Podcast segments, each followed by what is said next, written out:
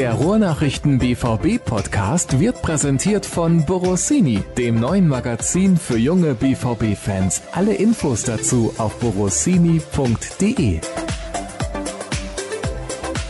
Der Kollege Tobi Jören trinkt sich gerade noch einen Schluck, kommt ein wenig runter nach diesem Sieg von Borussia Dortmund gegen Werder Bremen. Schön, dass ihr wieder eingeschaltet habt zur nächsten Ausgabe des BVB-Podcasts der Ruhrnachrichten. Während die Pressekonferenz gerade läuft, nehmen wir jetzt schon den Podcast auf und konzentrieren uns natürlich auf dieses Spiel zwischen Borussia Dortmund und Werder Bremen 2 zu 1 gewonnen, Herbstmeisterschaft eingetütet, aber es war ein hartes Stück Arbeit, insbesondere in der zweiten Halbzeit.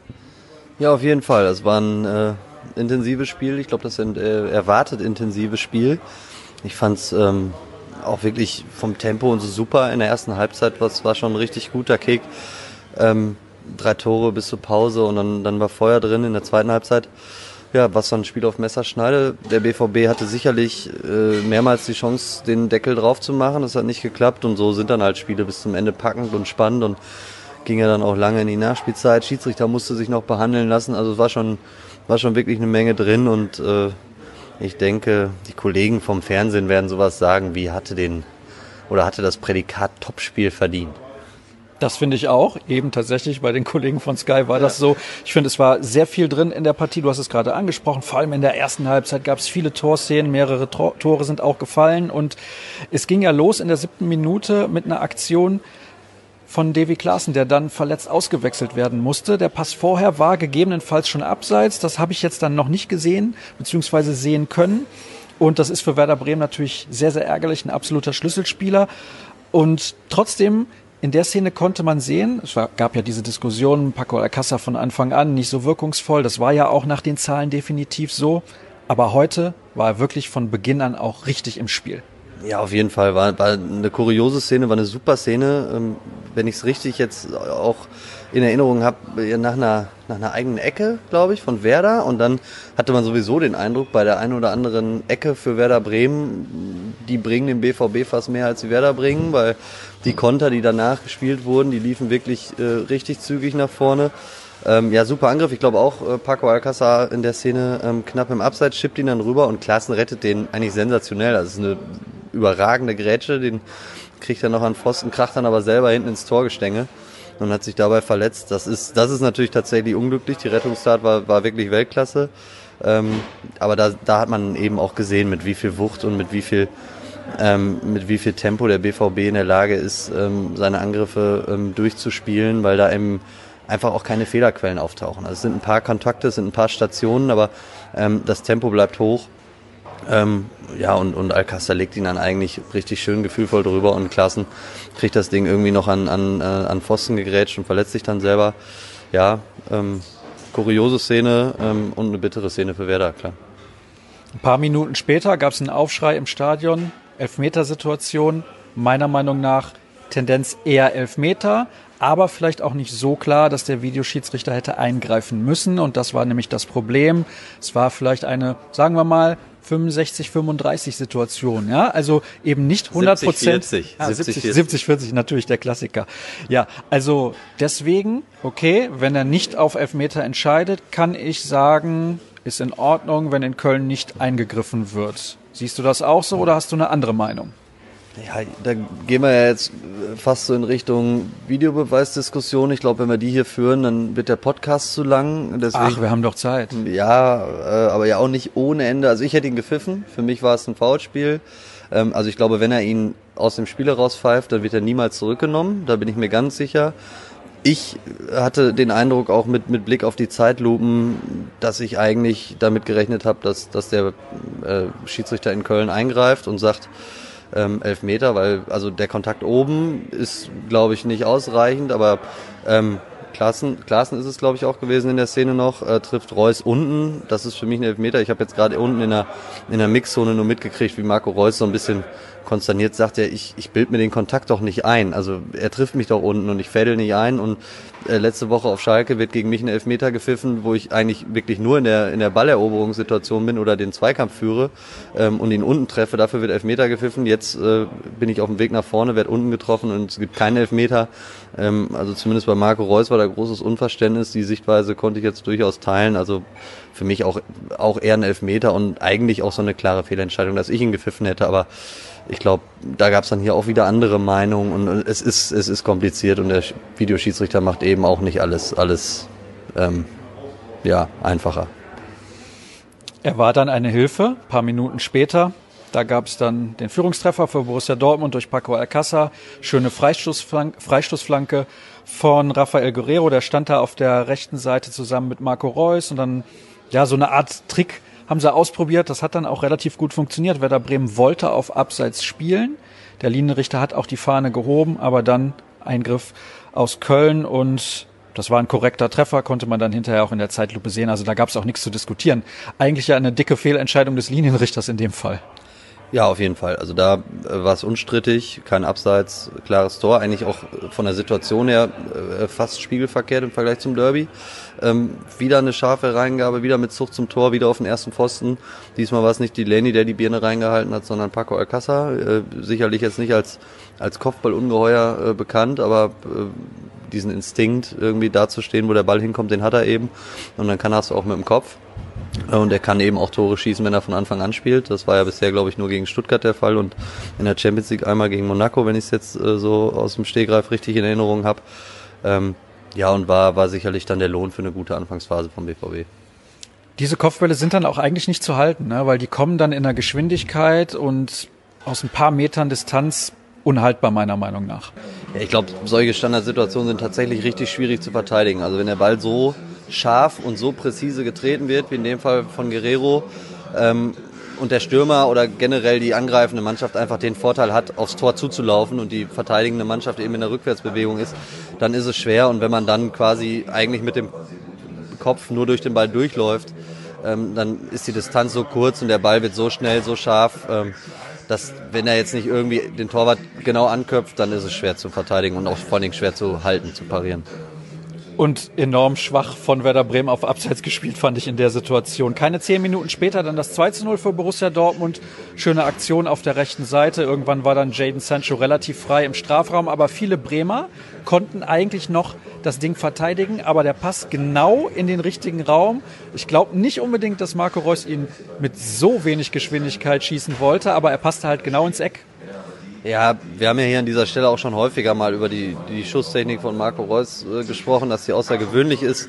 Ähm, das ist verdammt schwierig äh, aus diesem Winkel, wenn der Ball so auf dich zurollt, äh, in die lange Ecke zu schießen. Gegen Bayern München hat das schon mal ähnlich gemacht. Das war zugegebenermaßen noch deutlich schwieriger, weil der Ball noch aufgezitscht ist ähm, damals. Äh, aber wieder, also das, das ist schon außergewöhnlich, äh, mit wie viel Kontrolle äh, und wie viel Präzision Marco Reus in der Lage ist, ähm, solche Bälle dann eben in dem Fall in die lange Ecke zu setzen und äh, ja, auch der war unhaltbar.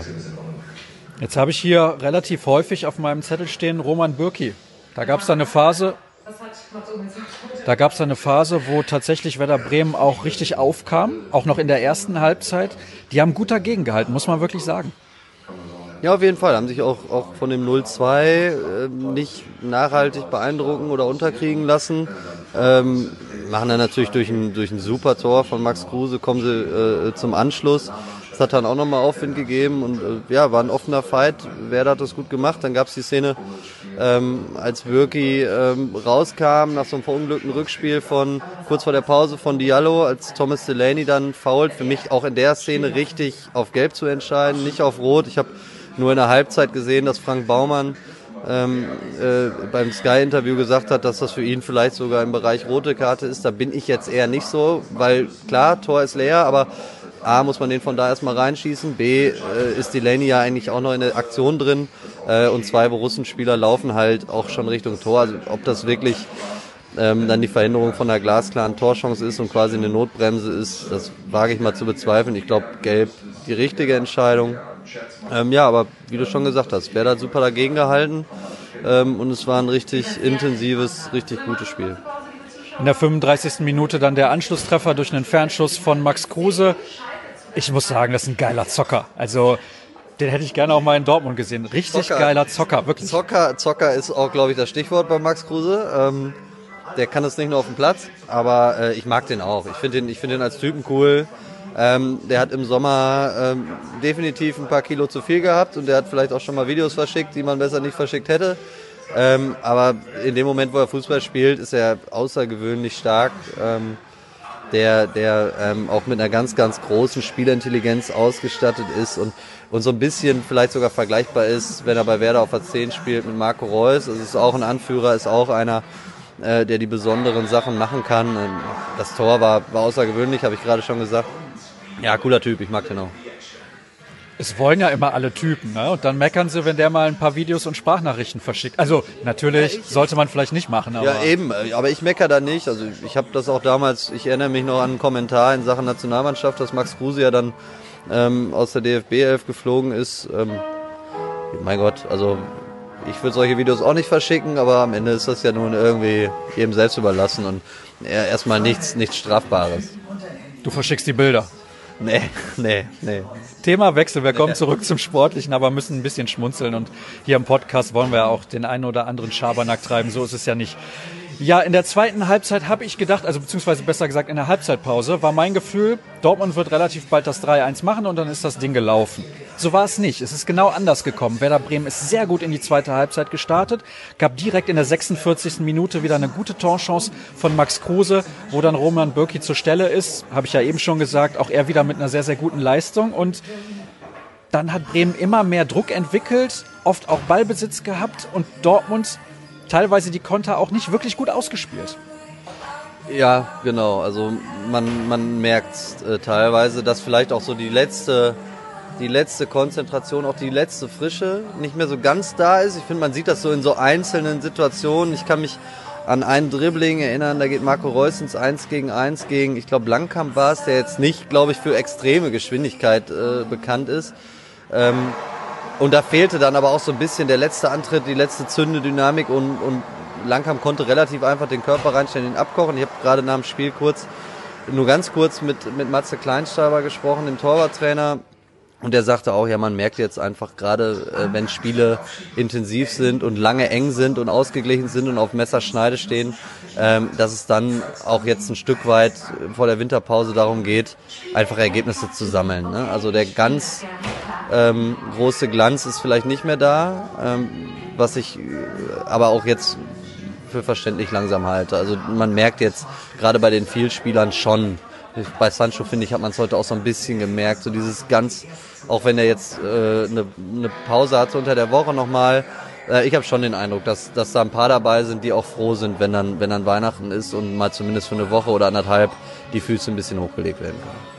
Ich stelle jetzt mal folgende These auf und sage, dass das nicht mehr so glanzvoll ist, ist vielleicht auch der Grund, also ein Grund ist darin zu sehen, dass die Mannschaft immer so, immer mehr so spielt, wie Lucien Favre das möchte. Das klingt jetzt ein bisschen verrückt, aber der ist ja gar nicht so der Typ Trainer, der diesen glanzvollen Fußball unbedingt haben möchte. Der möchte, dass die Mannschaft effizient spielt. Und das tut sie momentan wirklich auf allerhöchstem Niveau. Ja, sie fokussiert sich vor allen Dingen im Moment äh, sehr aufs Wesentliche und da geht es dann eben auch darum, gut zu verteidigen. Ne? Also auch heute, ähm, klar war Werder äh, durchaus irgendwie drin im Spiel, aber so das ist jetzt, und, und man hat auch noch Birki als guten Schlusshalt, hast du gerade richtig gesagt, aber es, es ist eben trotzdem auch so, dass wenig zugelassen wird. Also das, das ähm, 1-2 ist eben auch ein, ein, ja, ist ein Sonntagsschuss, den Max Kruse sicherlich häufiger im Repertoire hat, aber den muss er auch erstmal so treffen. Ähm, und dass jetzt so richtige Hochkaräter zugelassen werden, ähm, das, ist, das ist ganz wenig der Fall, ganz selten. Ähm, und ich glaube schon, dass wenn jetzt in so einem Spiel heute vielleicht das 3-1 fällt, was möglich ist, dann kann das auch ein Spiel werden, wenn Werder dann trotzdem weiterspielt, was ich erwartet hätte. Oder dann vielleicht noch ein viertes oder ein fünftes Feld, das ist alles hätte, wäre, wenn. Aber klar, äh, in dem Moment, wo die Spiele eng sind, geht es ums Wesentliche, ums Verteidigen, äh, um, um darum, die Konter zu setzen. Und das hat nicht in allen Situationen heute äh, so hundertprozentig funktioniert und dann, dann fehlt eben das dritte Tor. Ähm, aber also ich glaube, es hätte glanzvoll werden können und da hat natürlich keiner was dagegen. Aber Priorität hat erstmal ähm, bei aller Offensivpower, die der BVB hat, äh, solides Verteidigen, gute Ballbesitzphasen, gute Spielkontrolle. Und dann kann, äh, so wie das ja im Herbst schon der, teilweise der Fall war, aus dieser Spielkontrolle eben auch Glanzvolles entstehen. Aber es passiert natürlich nicht in jedem Spiel und nicht jedes Wochenende.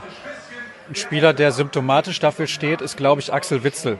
heute, wenn ich das richtig mitbekommen habe, eine Passquote von 100 Prozent. Du kannst mich gerne korrigieren, wenn du irgendeine andere Zahl mitbekommen hast, aber das ist das, was ich eben gehört habe. Es mag der ein oder andere Fehlpass dabei gewesen sein, aber ich werfe das jetzt mal so in den Raum.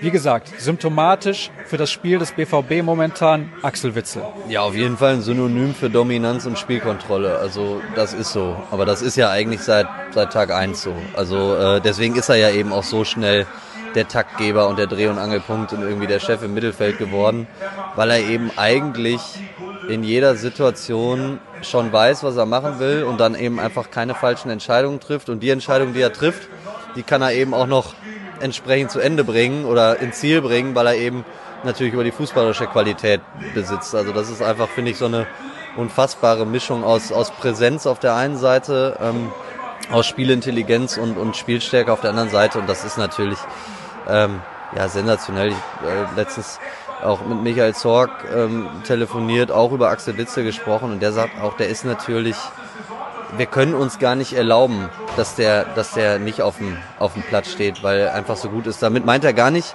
dass die anderen nicht auch gut sind, aber Axel Witzel ist, ist glaube ich, in dieser Hinrunde schon besonders herausragend. Äh, neben Marco Reus, das, das ist schon außergewöhnlich, das fällt auf. Ich kann mich zumindest an kein richtig schlechtes Spiel von Axel Witzel erinnern und das sagt im Prinzip eigentlich alles. Was bedeutet jetzt die Herbstmeisterschaft, außer dass sie rein statistischen Wert hat? Hat das überhaupt eine Bedeutung? Nee, also ich muss jetzt aufpassen, ich habe heute eine Glosse geschrieben in den Ruhrnachrichten, wo ich auch sage, dass eine Herbstmeisterschaft wirklich gar nichts wert ist. Ähm, sie ist eine schöne Bestätigung für eine sensationelle Hinrunde. Am 15. Spieltag Herbstmeister zu werden, ist, äh, ist ein Ausrufezeichen äh, in der Tabelle, aber sie bringt dir natürlich überhaupt nichts. Also sie ist, sie ist nichts wert. Ich habe auch nicht den Eindruck, dass heute irgendeiner der Spieler sich gefreut hat, dass der BVB Herbstmeister ist, sondern die haben sich gefreut, dass sie wieder gewonnen haben, wieder ein Spiel gewonnen haben gegen Werder Bremen. Und jetzt geht's am Dienstag gegen, gegen Fortuna Düsseldorf weiter. Ähm, nein, es, es, ist, es ist ja kein wirklicher Titel. Das ist ja so ein, so ein Ding, das irgendwie. Es gibt sie halt, die Herbstmeisterschaft, die gibt's gefühlt auch schon seit immer. Ähm, aber äh, am Ende der Saison ist das auch wurscht, wenn es noch schief gehen sollte. Und wenn es funktionieren sollte, können alle wieder auf die Herbstmeisterschaft verweisen. Genau, so ist es dann. Ist es, dann ist es die vierte Herbstmeisterschaft, glaube ich, in der Vereinsgeschichte und am Ende steht auch der vierte Titel. Also für die Statistik-Freaks ist es ein Hoffnungsmacher, aber ich glaube, mehr ist es dann wirklich nicht. Ich möchte noch kurz auf Nuri Schein zu sprechen kommen, der heute zurückgekehrt ist ins Westfalenstadion. So nenne ich es zumindest sehr gerne. Und das war sehr emotional, das war aber vorher auch so zu erwarten. Ja, klar, wenn ein verdienter Spieler ähm, nach Hause kommt, in Anführungsstrichen, dann, ähm, dann gibt's die Verabschiedung, äh, die so ein Spieler verdient hat. Das war bei Nevin Subotic so, das war bei Sven Bender oder Manni, muss man. Kuba auch. Oder muss man, genau. Und das ist ja auch, ist ja auch eine feine Sache. Also ich mag solche Situationen. Ich kriege da immer Gänsehaut, bin ich ehrlich, finde das super. Ähm, und äh, ist jetzt ja vorm Spiel hingegangen, offiziell verabschiedet worden, einmal kurz gefeiert worden. Da lag der Fokus sicherlich noch sehr darauf, sich aufs Spiel zu konzentrieren. Und nach dem Spiel ist er dann nochmal hingegangen. Auch die BVB-Mannschaft hat Spalier gestanden, nochmal applaudiert. Ich finde, das gehört sich so und das ist dann sicherlich was, was auch, was auch besonders ist. Gerade von so einer gelben Wand verabschiedet zu werden, ist auch was anderes als wahrscheinlich irgendwie in Leverkusen von der Nordkurve. Das ist ein schöner Brauch, der sich irgendwie so eingespielt hat, dass verdiente Spieler, auch wenn sie vielleicht dann über die Jahre ähm, an, an sportlichem Wert für den BVB verloren haben und dann auch andere Schritte gegangen sind ähm, oder andere Wege gegangen sind, dass sie dann zumindest noch einmal die große Bühne kriegen, die sie sich irgendwann in der Vergangenheit erarbeitet haben. Und er ist ja nicht irgendein Spieler in der Historie von Borussia Dortmund, sondern definitiv ein ganz, ganz besonderer, der jüngste, der jemals in der Bundesliga für Borussia Dortmund gespielt hat und auch der jüngste Torschütze nach wie vor in der Bundesliga-Historie. Ganz kurz noch, am Dienstag, du hast es gesagt, geht es zu Fortuna Düsseldorf. Ich erwarte einige Wechsel, denn danach steht am Freitag schon wieder das Spiel gegen Borussia Mönchengladbach an. Ich könnte mir vorstellen, Marcel Schmelzer eventuell in der Startelf, Brun Larsen, wenn er wieder spielen kann in der Startelf, vielleicht Pulisic mal auf dem rechten Flügel in der Startelf. Sind das so Möglichkeiten, um dann so ein klein wenig zu rotieren? Ja, glaub schon. Also an der, an der Achse im Mittelfeld wird da nichts ändern. Ich glaube, ich kann mir auch gut vorstellen, dass Götze wieder den Vorzug bekommt vor Alcázar, weil ich einfach ein ganz anderes Spiel erwarte. Also Fortuna Düsseldorf wird nicht so auftreten, wie Werder Bremen das heute getan hat. Das würde mich zumindest sehr überraschen. Wäre schön fürs Spiel, aber ich erwarte schon, dass es äh, in Anführungsstrichen langweiliger und zäher wird, als, als das heute der Fall war, weil er einfach, glaube ich, eine Mannschaft kommt, die auch gemessen an ihren Möglichkeiten, ich glaube, da, da tut man jetzt Fortuna Düsseldorf nicht zu sehr unrecht. Die müssen ja auch gucken, was können wir denn gegen den BVB überhaupt machen. Die haben heute gewonnen gegen Freiburg. Die haben in München 3-3 gespielt. Also das, das ist ein relativ schlechter Rasenplatz da in dieser großen, ich glaube Merkur Spielarena heißt die, schlimmster Name der Liga, weil du eben... Schau ins Land reisen. Arena heißt, glaube ich, die in Duisburg ist auch nicht der schönste Name. Nee, aber die spielen ja auch schon länger nicht mehr in der Bundesliga. Also deswegen, weil du eben Westfalenstadion sagtest, wollte ich jetzt nochmal Merkur Spielarena dagegen stellen. Das ist natürlich schon fies. Aber ja, der Platz ist nicht besonders toll. So habe ich ihn zumindest in Erinnerung. Häufig im Winter in Düsseldorf, weil da überhaupt auch gar kein Licht reinkommt, glaube ich. Ne, in dieser komischen, das ist ja auch so eine Halle. Naja, auf jeden Fall, das kann, das kann richtig undankbar werden. Zu viel wechseln äh, wird er, glaube ich, nicht. Das ist jetzt irgendwie eben noch zwei Spiele. Da geht es darum, ins Ziel zu gehen. Aber ähm, ja, auf der einen oder anderen Position, äh, die, die du genannt hast, wie gesagt, und Götze für Alcázar könnte ich mir vorstellen, um so ein bisschen Frische nochmal reinzubringen, um dann eben das jetzt so ein bisschen abzuwägen. Äh, wen können wir gegen Düsseldorf rausnehmen, um dann gegen Gladbach eben auch nochmal die letzten Körner aus dem Tank rauszulassen. Man kann ja in Düsseldorf auch nur verlieren. Ja, genau, also auf dem Papier muss es gewinnen, Aufsteiger und äh, sicherlich auch einer der Abschiedskandidaten Nummer eins, vielleicht der Abschiedskandidat Nummer eins. Nürnberg habe ich da auch noch ein bisschen dick auf dem Zettel, die beiden Aufsteiger eben. Ähm, aber klar, von der, von der individuellen Qualität und wenn man die, die Aufstellung und die Kader, wer auch immer dann spielen wird, beim BVB gegenüberstellt, dann ist alles andere als ein Sieg, ja, wäre eine Enttäuschung. Und insofern wird es auch darum gehen, so wie wir es eben schon mal angeschnitten haben. Ich glaube, da geht es wirklich nur darum, das Ergebnis zu ziehen, mitzunehmen und, und sauber vom Hof zu kommen und dann eben ähm, im Idealfall mit sechs Punkten jetzt aus den beiden Spielen heute und gegen Düsseldorf dann ähm, am Freitagabend nochmal einen richtig coolen Abschluss zu haben gegen, äh, gegen Mönchengladbach. Darauf freuen wir uns natürlich. Auch das wird Thema sein hier im BVB-Podcast der Ruhrnachrichten dann am kommenden Freitag im Anschluss an die Partie. Den nächsten Podcast wird es geben am Mittwoch mit einer Analyse des Spiels in Düsseldorf und einem Ausblick auf die Begegnung eben gegen Gladbach zum Abschluss der Hinserie. Tobi, herzlichen Dank, dass du mir zur Verfügung gestanden hast. Herzlichen Dank, dass ihr uns zugehört habt und alle weiteren Infos wie immer unter ruhrnachrichten.de, bei Twitter at rnbvb, Tobi dort zu finden unter at Tobi Jören. Ich bin dort unterwegs unter dem Namen Sascha Staat und ja, dann war's das für heute. Bis in ein paar Tagen dann. Tschüss.